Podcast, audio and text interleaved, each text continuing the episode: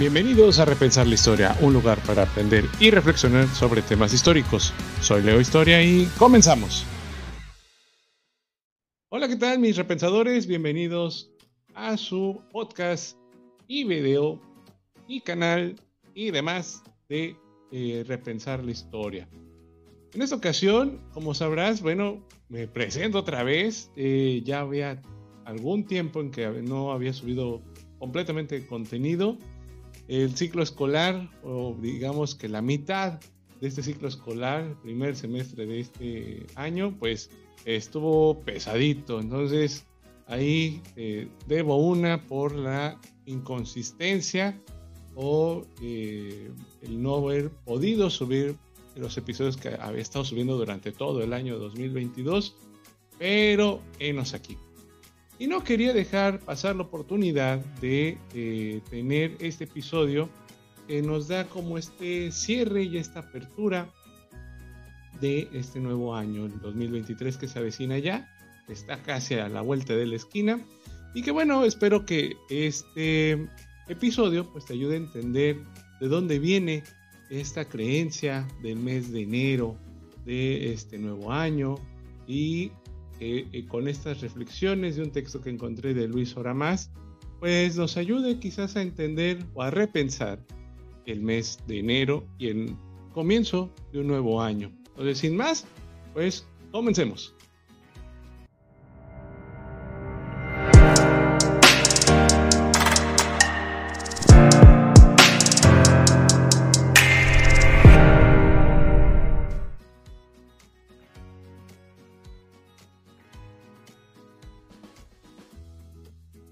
Pues mira, eh, encontramos aquí un texto de Luis Oramás, como te adelanté eh, hace un momento en la introducción de este episodio, que eh, es un texto que está dentro de una revista de carpintería. Leo, ¿qué estás leyendo? Bueno, me resultó un resumen bastante interesante, una escritura bastante lúdica, porque, bueno, en esta revista de carpintería, ¿qué tiene que ver la carpintería con eso? Bueno, porque el dios del que vamos a estar hablando, Jano, tiene que ver con la arquitectura y tiene que ver también con la vida diaria.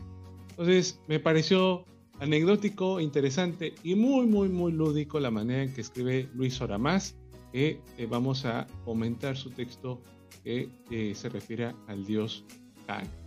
Y dice así, Jano, el dios de las puertas.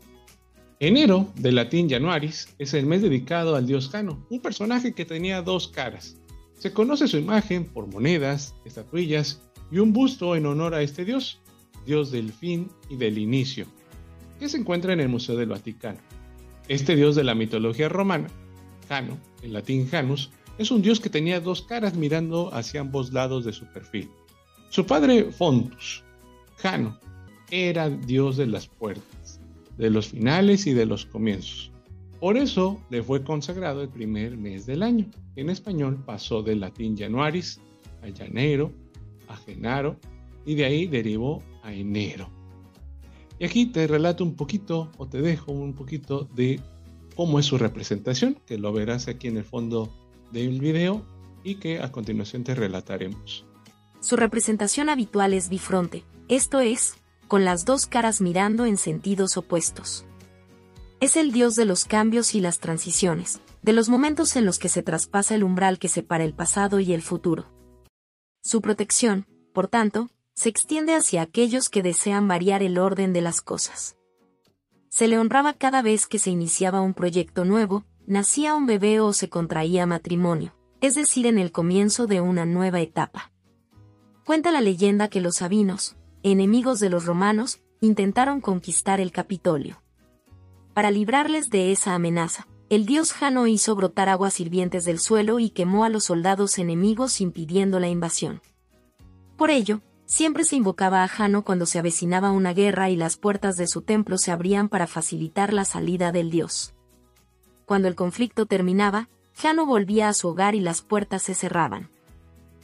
Su principal templo en el foro romano tenía puertas que daban al este y al oeste, hacia el principio y al final del día. Entre ellas se situaba su estatua de dos caras, cada una mirando en sentidos opuestos. La costumbre de las puertas y su ornamentación ha subsistido hasta nuestros días. En todos los hogares se le dirigía la plegaria matutina y en toda tarea doméstica se buscaba su asistencia. Como Dios de los comienzos, se le invocaba públicamente el primer día de enero, en Aries. Se le invocaba también al comenzar una guerra y mientras ésta durara, las puertas de su templo permanecían siempre abiertas cuando Roma estaba en paz, las puertas se cerraban. Al igual que Prometeo, Jano es una suerte de héroe cultural, ya que se le atribuye, entre otras cosas, la invención del dinero, las leyes y la agricultura. Según los romanos, este dios aseguraba buenos finales. Otro concepto relacionado con este dios, al final, inicio, es la idea de una nueva etapa o era, de donde provino la concepción que se le atribuía a ser el inicio o dios primigenio creador de lo existente, relacionando así con el tiempo después de que el concepto de arcos de los griegos, que significa jefe o principal. Uno de sus símbolos más antiguos antes del círculo o del punto es el arco, figura que ha prevalecido en muchas culturas como parte de la ornamentación de edificios y templos en diversos cultos. Se le consideraba a Jano el dios de los solsticios, las puertas celestiales o puertas del cielo. Así, el solsticio de verano era llamado Janua Inferni, la puerta del infierno, o de los hombres y el solsticio de invierno, Hanua Coeli, la puerta de los dioses. Además de patrón de los constructores, Jano era para los romanos el dios de la iniciación a los misterios. Era la puerta no solo eh, solsticial, sino también iniciática. Es decir, esta devoción se transmitió a los canteros medievales y pasó a la iconografía y a la religión cristiana bajo el culto a los dos santos, San Juan el Bautista, que tenía su festividad el 24 de junio, que ahí obviamente se conecta con el solsticio de verano. Y el Evangelista, que tiene su festividad el 27 de diciembre, cercano al solsticio de invierno. Hay casos muy significativos en este sentido, en los que la pervivencia es evidente. En los templos medievales, las representaciones de Jano son bastante habituales, en la Catedral de Armins o en la Catedral de Chartres. Dado los malos tiempos que corren para el sector de las puertas de madera,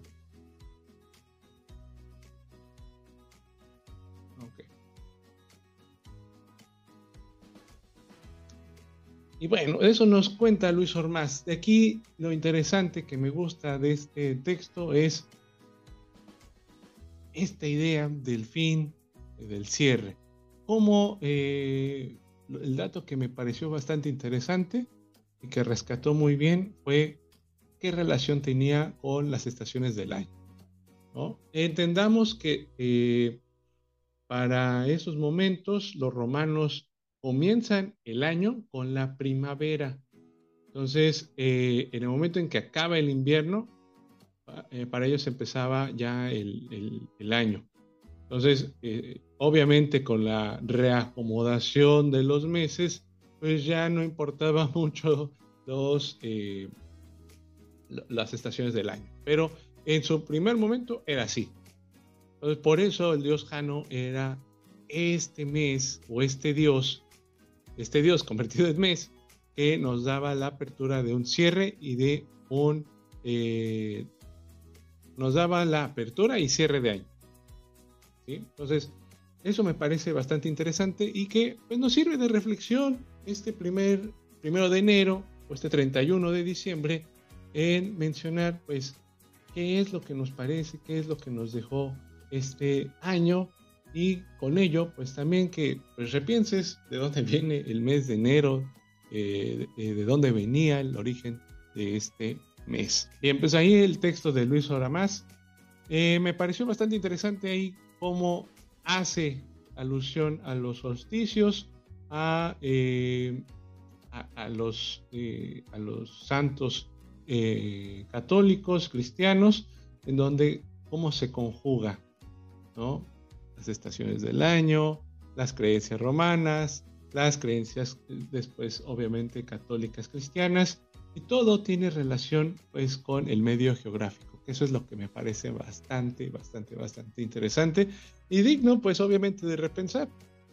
Pero lejos de las creencias religiosas, creo que lo que nos debe llamar la atención a reflexionar, y es a lo que te invito a repensar, es que estos meses, tanto diciembre y enero, es el fin, y pues obviamente los buenos deseos del nuevo año, del nuevo ciclo, de nuevos comienzos, pues nos da a entender que todos los humanos siempre hemos querido tener proyectos y reflexiones sobre lo que hemos hecho.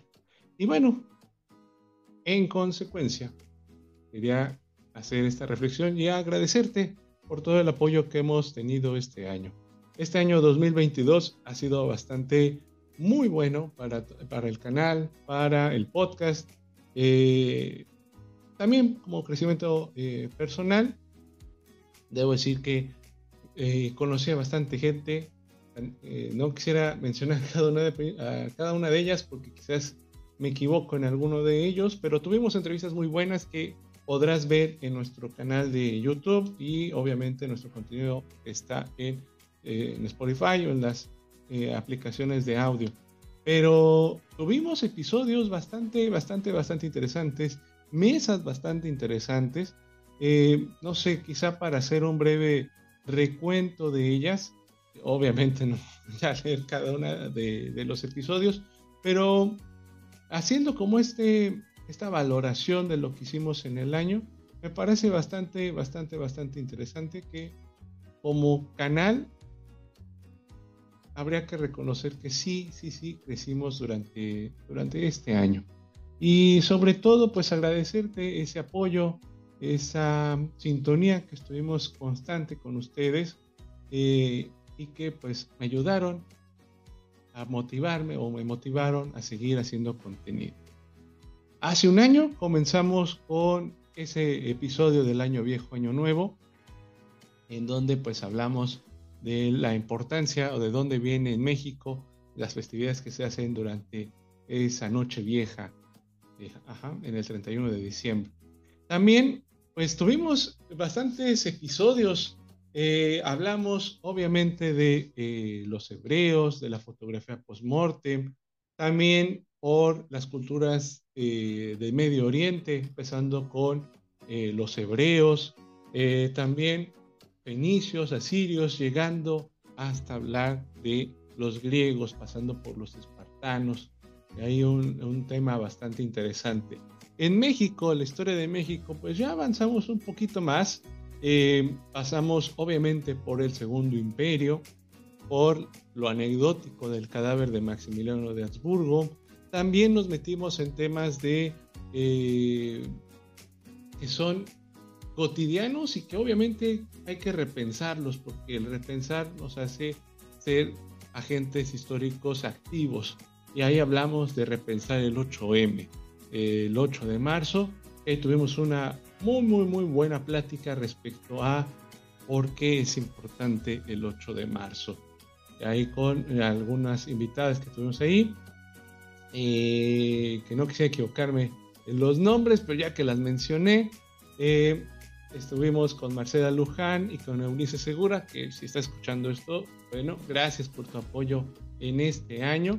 También nos pasamos a hablar de eh, la divulgación histórica en las redes sociales y para ello pues nos acompañaron en ese episodio pues eh, Lucas de Historia en Podcast que es un gran gran compañero de, del podcast un gran invitado que pues siempre que ha podido nos ha apoyado también eh, Historia nos trae que estaba también haciendo contenido y de The Chronist con Alex, que también ese man siempre está presente en nuestro contenido cada vez que se le ha convocado. Entonces, a ustedes muchas, muchas, muchas gracias por, por haber participado durante este año.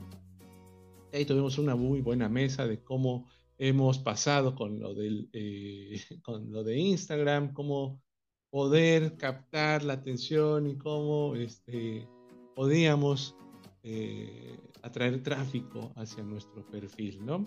Y bueno, también pues hablamos bastante del porfiriato, después de una república restaurada en México, te decía yo que pues también de los griegos, Eh, tuvimos también una mesa con mi gran amigo Carlos Espinosa. Estuvimos hablando de la República del Imperio. Eh, una gran mesa ahí también sobre los mitos eh, del grito de independencia.